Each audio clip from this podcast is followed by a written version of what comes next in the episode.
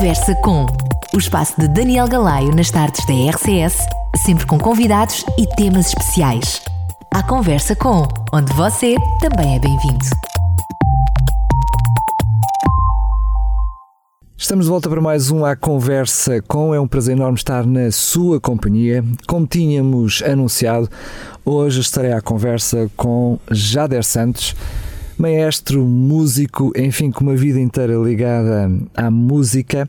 Provavelmente uh, alguém ainda muito desconhecido para o público português em geral, mas sobretudo para aqueles que ouvem e conhecem os Arautos do Rei, aí sim acende-se uma luzinha e diz: Ah, já sei, maestro, pianista Jader Santos. Jader, em primeiro lugar, muito obrigado por esta oportunidade de estarmos aqui juntos, podermos estar uh, à conversa.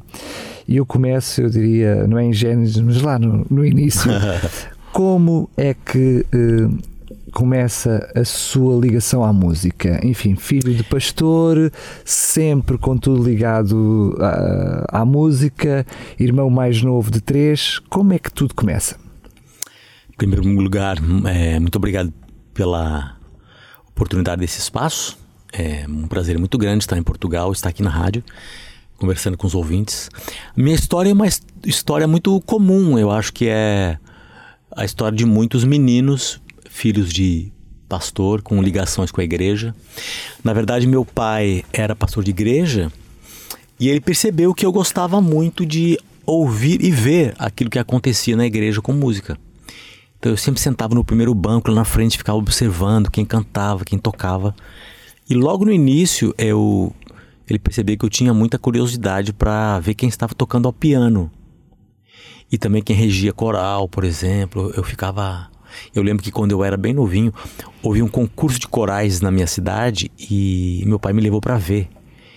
E eu lembro que eu fiquei assim extasiado para ver aquela maravilha, aquele coral cantando, aquele maestro regendo. E logo no início, bem cedo na minha vida, eu já sabia que eu queria mexer com música e, obviamente, é, na igreja, né? Sempre gostei de música religiosa. E logo que pude, meu pai me colocou a estudar música. Bem cedo. Bem cedo. Estamos a falar não, em não foi tão cedo, porque eu comecei, na verdade, a estudar com 7 para 8 anos, mas nós morávamos muito no interior e a casa da professora era muito longe e no inverno.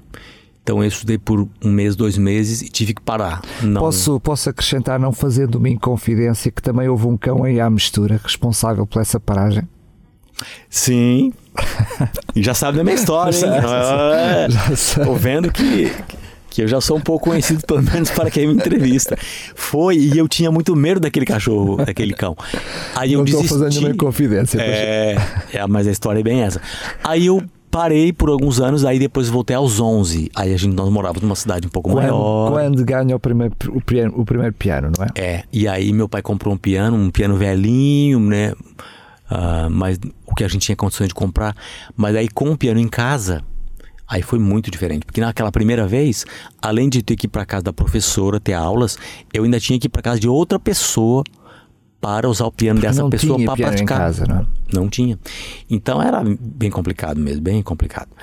Mas aí quando eu comecei, aí eu comecei com muita vontade. E eu lembro que aos 11 anos eu praticamente estudava muitas horas por dia, porque eu fiquei muito feliz assim em poder começar meus estudos. Fazendo também mais uma inconfidência, essa essa paragem, enfim, só Deus é que sabe todas uhum. as coisas, mas essa paragem eventualmente pode ter servido para que quando voltasse, voltasse com essa força toda, ou seja, eh, como dizem os brasileiros, entrassem com tudo.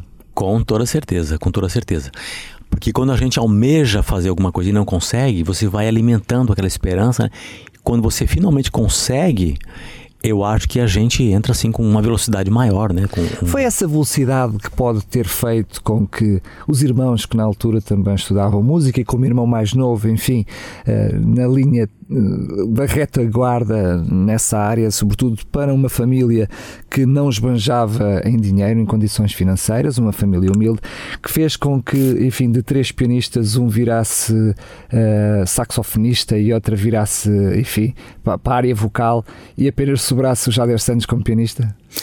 Eu acho que sim, porque eu lembro que até no, nos espaços, nós começamos os três estudando piano, mas obviamente a minha empolgação, né, e era tão grande que o espaço que tinha eu estava sempre lá. E como eu progredi muito rápido, eu acho que meus irmãos desanimaram um pouquinho. Porque eu fui muito longe e eles ficaram no, no desenvolvimento normal, creio eu. E aí logo logo um migrou realmente para outro instrumento e minha irmã migrou para para cantoria e eu fiquei sozinho no piano. Então tem um lado positivo e um lado não tão positivo, mas Deus sabe todas as mas coisas. Mas quem sabe, né? em vez de ter dado três fracos pianistas, deu um bom Sim, saxofonista, claro. um Talvez, bom vocalista é. e um excelente pianista. Talvez Enfim, tenha tido Deus essa... sabe todas as coisas. um, também não é nenhuma inconfidência que, no contexto de igreja, um jovem que com esse âmbito, com essa ambição e, sobretudo, também queiramos, é verdade, também com esse talento, até porque eu sei que o Jader teve uma aprendizagem muito fugaz, muito rápida, a verdade é que também se junta a isto a oportunidade de poder claro. começar, enfim, juntamente com aquilo que era o contexto de igreja, a tocar na igreja e assim também não só o treinamento em casa, mas Sim. o contexto de igreja, desenvolver as suas competências de uma forma repentina? Eu quero citar duas coisas muito importantes no, no início meu, da minha, do meu estudo musical que contribuíram muito. Primeiro, foi uma professora que eu tive, que ela era muito capaz, realmente. E tanto é que ela não me desenvolvia apenas no estudo do instrumento, mas ela me dava aulas de teoria separada, me fazia solfejar e aprender as notas, que eu achava aquilo um pouco duro, mas foi muito importante, porque ela via como um todo né, o meu desenvolvimento musical e não só, de repente, uma pessoa que tem algum talento para esse instrumento, e isso foi bem importante. Mas na igreja, meu pai teve uma grande contribuição, porque ele me falava assim: olha, você prepara alguns hinos assim bem simples e nós vamos à igreja. E se por acaso nesse dia alguém falta ou alguém da escala, e aí você vai. E foi assim que com comecei. esse repertório, nos com cultos. repertório curto, É. mas era o que o Jader sabia tocar e começou. Sim, e alguns hinos que não tinham muitos acidentes, né? Nem bemóis, nem sustenidos, aqueles mais assim fáceis. E eu lembro que eu ia preparado com essas com essas músicas assim. E aí, se faltava ou se havia necessidade, meu pai já, vamos cantar agora então um hino tal. Peço que meu filho venha à frente. E então eu fui começando a tocar essas pequenas coisas.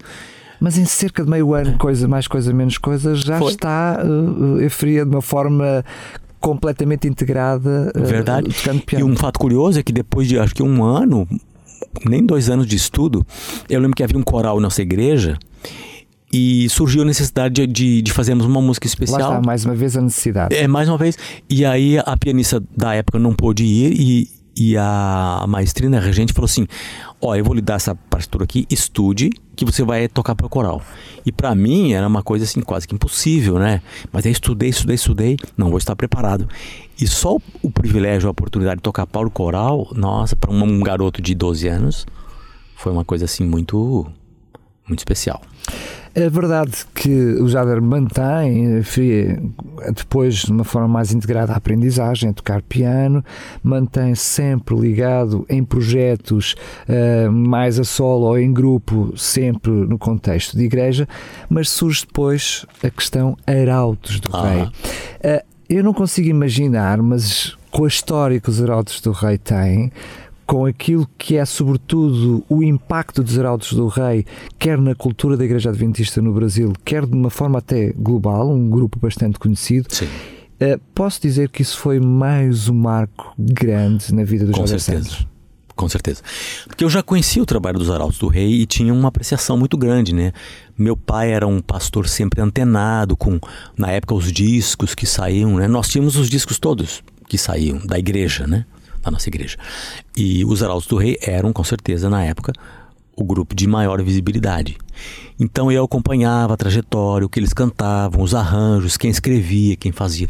Então, quando eu fui ao seminário estudar teologia primeiro, e quando eu me formei, no último ano eles tiveram uma necessidade de, de trocar a direção musical e sabendo já que eu era um músico, já que tocava para corais, né, já, já tinha umas primeiras composições, eles se interessaram em me chamar para um teste. Né? E eu estava me formando naquele ano e eu fui para um teste despretensioso, né? E mal eu sabia que eu ia me formar em teologia em outubro, novembro, mais ou menos. E já em fevereiro do próximo ano eu fui convidado a participar do grupo. Só... Então foi uma coisa assim incrível, foi uma experiência. Eu também não estou a fazer nenhuma inconfidência dizendo que quando diz que foi de uma forma despretensiosa, uh, o era na verdade, ou seja, Sim. não imaginaria que pudesse não, vir a ser nunca imaginei. maestro nos Heraldos do Rei. É.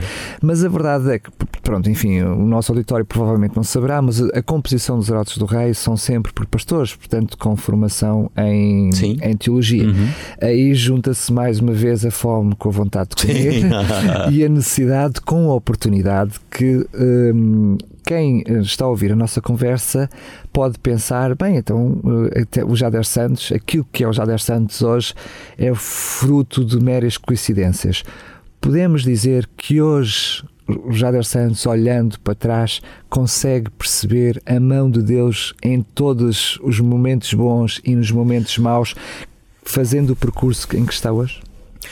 Eu consigo com certeza traçar uma linha assim é, clara né, da mão de Deus, na direção de Deus na minha vida. Porque eu creio que Deus usa as capacidades que nós temos, né, as, as escolhas que fazemos, mas subliminarmente quando a gente vai colocando a vida à disposição da vontade de Deus, eu creio que Ele vai realmente abrindo as portas e vai abrindo caminhos.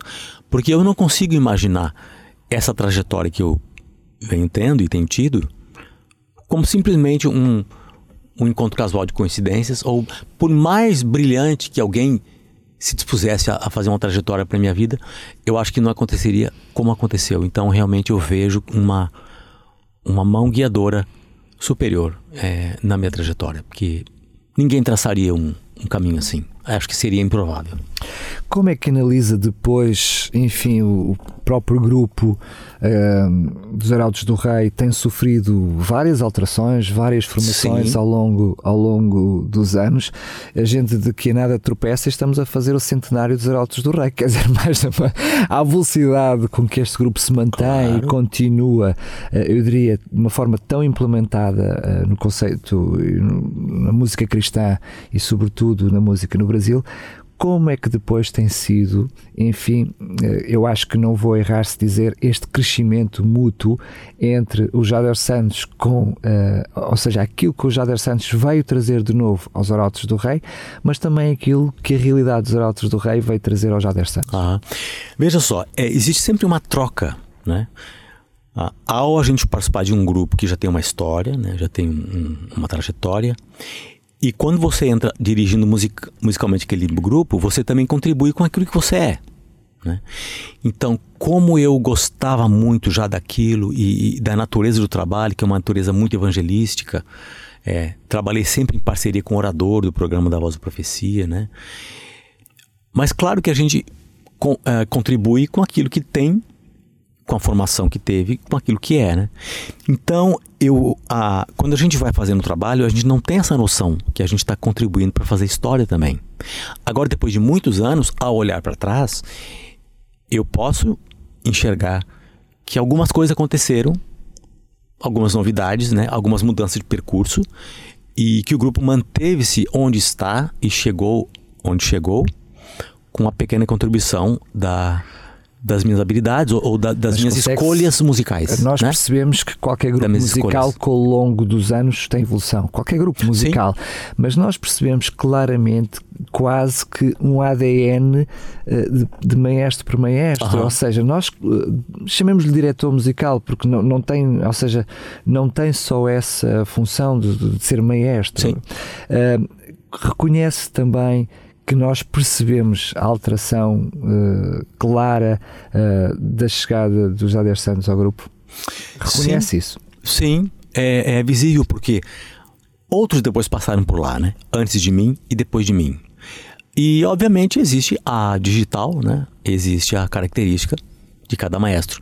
E eu louvo a Deus, fico muito feliz em saber que nos períodos em que eu passei foram períodos muito bons, de muita contribuição, de, de músicas que abençoaram pessoas, né? De uma trajetória bonita, porque o grupo poderia ter acabado, né? Ou, ou poderia se tornar irrelevante e graças a Deus ainda é relevante nos dias de hoje. Fico muito feliz. Sabendo que o grupo sempre foi, sempre fez parte do grupo, um, enfim, elementos uh, com mais preponderância do que outros, Sim. elementos com mais força, com mais carisma do que outros, saiu enfim, uma espécie de uma fama benéfica ou não, vou ouvir agora em primeira mão, de que uh, Jader Santos era um, um maestro exigente. Isso corresponde à verdade eu acho que sim.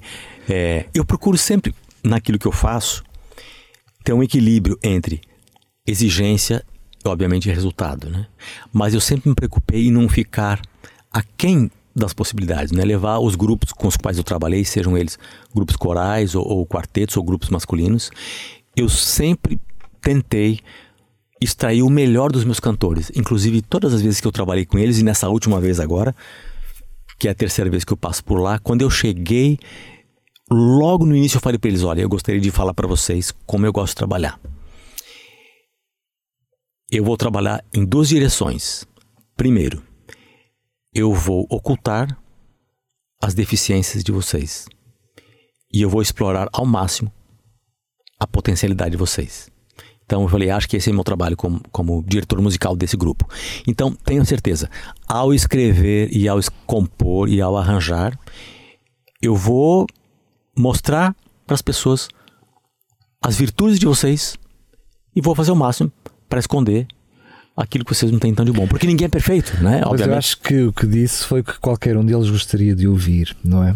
Ou seja, qualquer músico gostaria que fosse salientado e exponenciado aquilo que são as suas virtudes e, enfim, Sim. deixar de lado as suas menos virtudes, é. assim. E aqui vai até um conselho para pessoas que dirigem grupos vocais, instrumentais ou, ou né, qualquer grupo. É, é muito importante e muito necessário que a pessoa que está na liderança musical tenha essa percepção e não expõe os seus liderados a algo que eles não vão fazer bem, por exemplo, né? E é muito salutar e muito feliz que a gente coloque para o grupo é, algo que os desafie, mas que sabe que eles vão fazer bem. Porque aí o resultado é bom para todo mundo, né? Porque eu não quero me expor. Se o grupo canta mal, obviamente é o reflexo daquilo que eu sou, né? Então imagina se eu, se eu ponho para eles um caminho difícil de seguir e eles fazem mal. Hum, mas cantaram mal hoje, mas o que está acontecendo? Ou não ensaiam, ou, ou, a direção não é boa, né? Então eu também sofro com as consequências. Então acho que todos ficamos felizes quando eles fazem bem o papel deles e sob a minha direção musical. Então é, é bom para o programa da Voz do Profecia, é bom para a igreja, é bom para a visibilidade e é bom para todo mundo. O seu percurso de vida implicou também esta questão destas entradas, estas saídas. Podemos afirmar claramente que o Jader Santos que entra nesta terceira fase já não é o Jader Santos que entrou na primeira fase, ou seja, desde a questão da autoridade, da exigência, mas também aquilo que acrescenta ao grupo, não é o mesmo Jader Santos, sendo o mesmo ser humano. Essa foi uma ótima colocação. Eu vejo nitidamente, claramente, que realmente é muito diferente o que eu faço hoje, a postura, pelo menos, né, do que quando eu iniciei. Eu iniciei praticamente como uma pessoa. Uh, eu não diria incapaz, mas de, de, mas de muito pouca experiência, com certeza, né? Muito jovem. Hoje, claro que as decisões que eu tomo, as escolhas que eu faço, elas têm base e muitas outras coisas, né? Em coisas que eu já fiz e não deram certo, em coisas que eu fiz e deram certo, num respeito, eu creio que maior pelas pessoas, né? Pela experiência que tenho, pelo que elas são. Então, é incrível que quando eu recebi esse convite para voltar pela terceira vez, o meu filho me perguntou: pai, você vai voltar? Tem certeza? Eu pensei: hum, será que volto? Será que não volto? E ele usou uma frase assim muito muito incrível assim: você não tem medo de estragar sua reputação? Porque você deixou algumas coisas, né? E você vai cons conseguir repetir esses feitos, né? Porque também aí passa, passa o tempo e música é uma coisa muito dinâmica. Às vezes é difícil você replicar os bons momentos que já teve, né? Daí eu falei para ele assim: olha, é, sua colocação é muito interessante. Mas da maneira como chegou o convite para eu voltar até agora, eu, eu não creio que foi apenas uma vontade de homem, simplesmente. Eu, eu tenho a nítida impressão de que Deus me quer nesse lugar, nesse momento. Então, se Ele me convidou e eu estou nas mãos dele, eu, eu tenho a impressão que eu não faria pior do que fiz. Então, nessa convicção é que eu voltei, estou fazendo aquilo que eu eu devo fazer. relembro como começámos a nossa conversa, foi mais uma vez juntar-se a oportunidade Sim. com a necessidade. Uhum. Ou seja, isso repete-se ao longo da vida de Jader Santos e eu estou a falar apenas de quem vê à distância, não é? Sim. De quem acompanha à distância. Mas a sua vida, o seu percurso na música não se extingue àquilo que são a direção do grupo, como, como é não só o grupo, mas depois o programa, enfim, eh, da Voz da Profecia. Tem, tem eh, quer na área da formação mais, eu diria, profissional ou menos profissional, dedicado também parte da sua vida àquilo que é a noção da música, conceitos de música, a noção da música dentro da igreja, tem feito disso também parte do seu ministério. O que é que levou, enfim, a ter essa preocupação? Então veja só. Ah, eu sempre gostei, sempre fiquei envolvido com música eh, religiosa, né? Nunca tive anseio, eh, vontade de me tornar um concertista, por exemplo, né? E fazer uma carreira, nunca tive. O meu foco sempre foi a música da igreja. E isso eu fazia com muita vontade e com muita alegria. Então, aquilo que veio à minha mão para fazer, eu tentei fazer da melhor maneira que eu pude. E o, e o incrível é que já dirigi corais, já dirigi grupos menores, já dirigi igreja, por exemplo, já fui ministro de música de, igrejas. Ah, e eu cresci muito nessas atividades, porque qualquer pessoa que tem uma liderança musical, por exemplo, numa comunidade, ela precisa ser muito sensível às necessidades espirituais, primeiro, daquela comunidade, das pessoas com as quais você vai trabalhar, né? a congregação que você vai influenciar. Então, Comunidades é, diferentes, sensibilidades sim, diferentes. é? sensibilidades diferentes, idades diferentes, né? Por exemplo, quando eu estudava uh, meu mestrado, eu tive o privilégio de trabalhar numa igreja nos Estados Unidos que tinha, por exemplo, um coral de 30 pessoas, pessoas idosas, mas que tinham assim um, um uma dedicação muito grande para aquele momento. Né? Então é muito diferente do que você trabalhar de repente com, com coral, por exemplo, de estudantes, como eu trabalhei em outros lugares. Né? Então são perfis diferentes, pessoas diferentes, realidades diferentes, mas é um trabalho musical que você tem que. Então, quer dizer, eu já trabalhei com coral de idosos, já trabalhei com coral de adolescentes, já trabalhei com, é, com, com o Ministério de Música de Louvor na igreja. Né?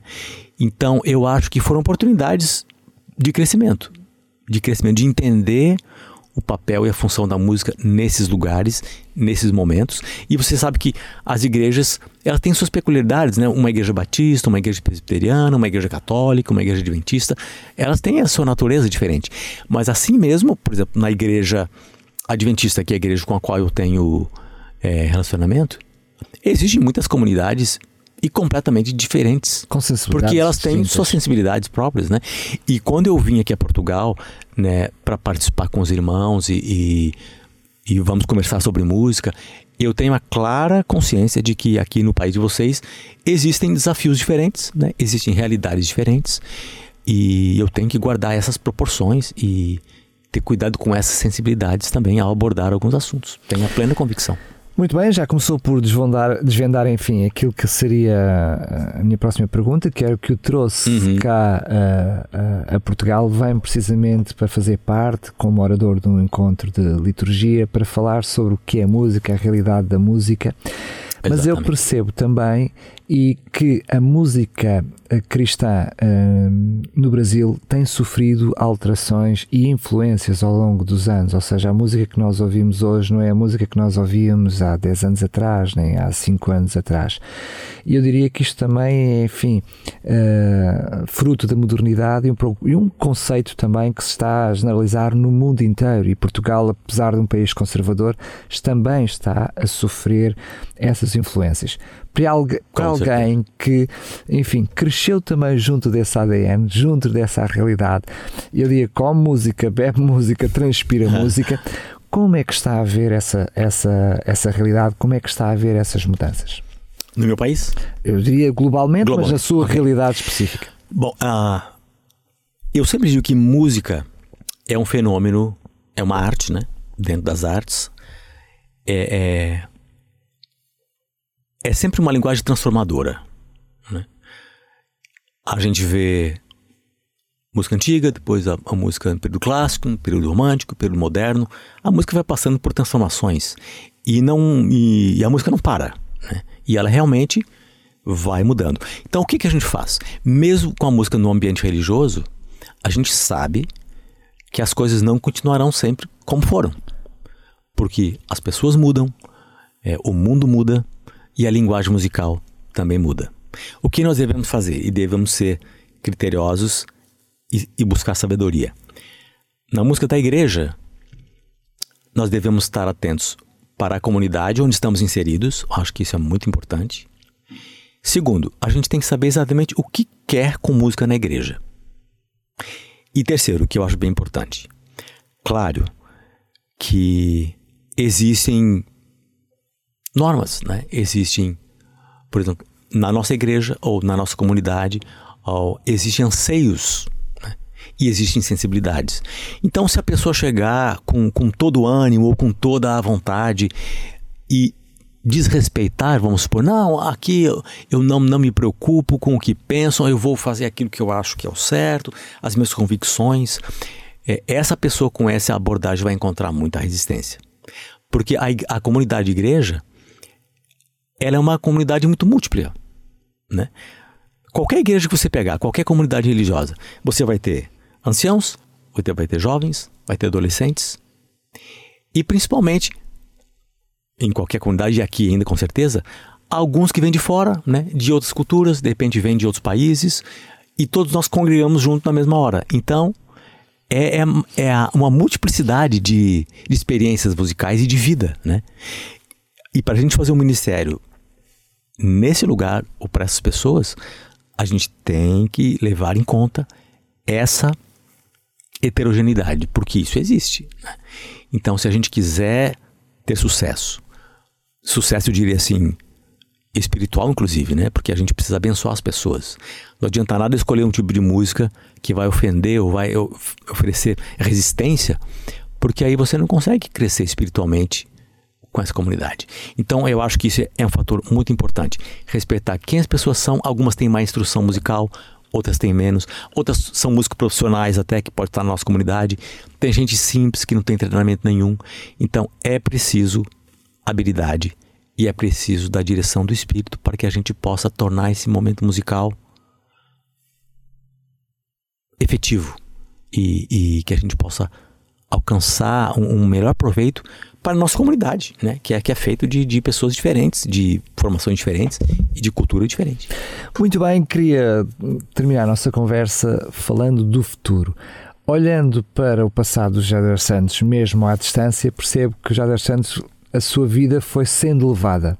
Ou seja, mesmo tendo o objetivo de ligar-se sempre à música, uh, o seu percurso foi feito de uma forma natural, como tenho repetido muitas vezes, enfim, é palavra, as palavras que mais uh, me vêm à mente sempre que, que vejo o Jader, sempre que ouço falar sobre o Jader, é precisamente esta questão da necessidade da oportunidade. Uhum. Ou seja, estas duas palavras têm acompanhado a sua vida. Verdade. Mesmo sabendo que isto é uma realidade, eu atrevo-me a fazer esta pergunta que é para quem, enfim, tem seguido a carreira do Jader Santos, para quem tem seguido o seu percurso, o que é que pode esperar no futuro? Que, que projetos estão na sua mente? Que objetivos estão na sua mente? O que é que gostaria de realizar que ainda não realizou? Muito boa pergunta. Quando a gente chega a uma certa idade, é, a gente começa a pensar diferente sobre alguns assuntos.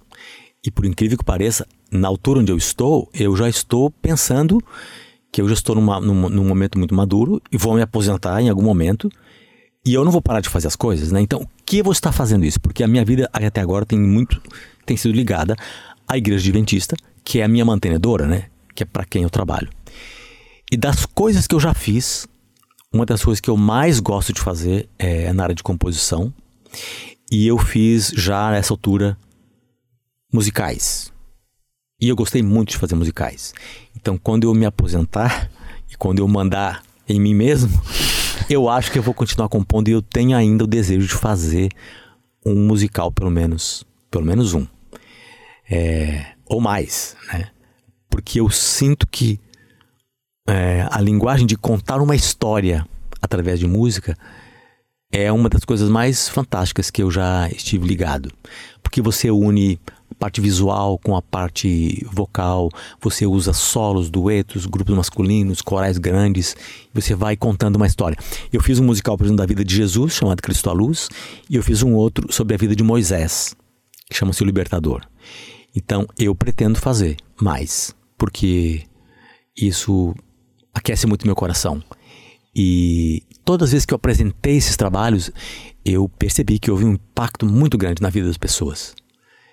E eu pretendo fazer mais um, pelo menos, ou mais dois. Muito bem, para aqueles que estão mais à distância e não têm a oportunidade de estar em direto, em loco, nesses musicais, é esperável termos CD e DVD?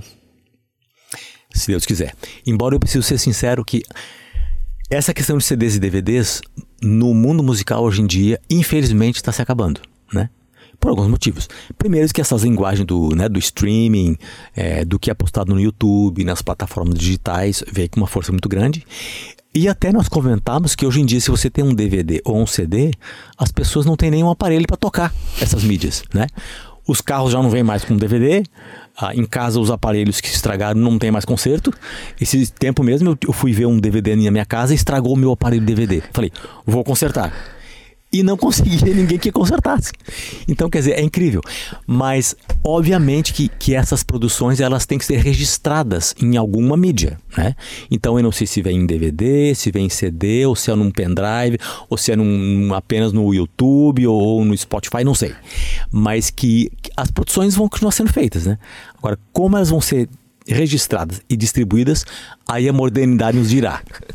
Muito bem, Jader, foi um prazer muito grande. Quero, desejo muito uh, que tenha uh, muito sucesso na, na muito sua obrigado. vida. Agradecer a Deus, em primeiro lugar, por aquilo que tem sido o seu percurso na música dentro do conceito da, da Igreja Adventista, a mais-valia que tem trazido ao longo destes anos. Que Deus continue a abençoar grandemente o seu ministério e felicidades também para o projeto agora em Portugal. Ah, muito obrigado. E agradeço muito essa entrevista. É...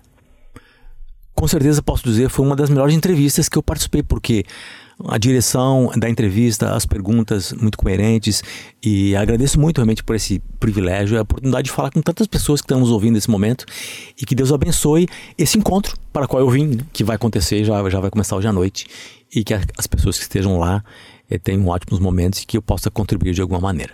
Muito obrigado e até uma próxima oportunidade. Obrigado igualmente.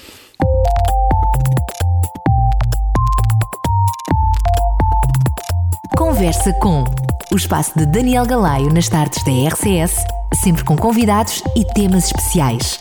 A Conversa com, onde você também é bem-vindo.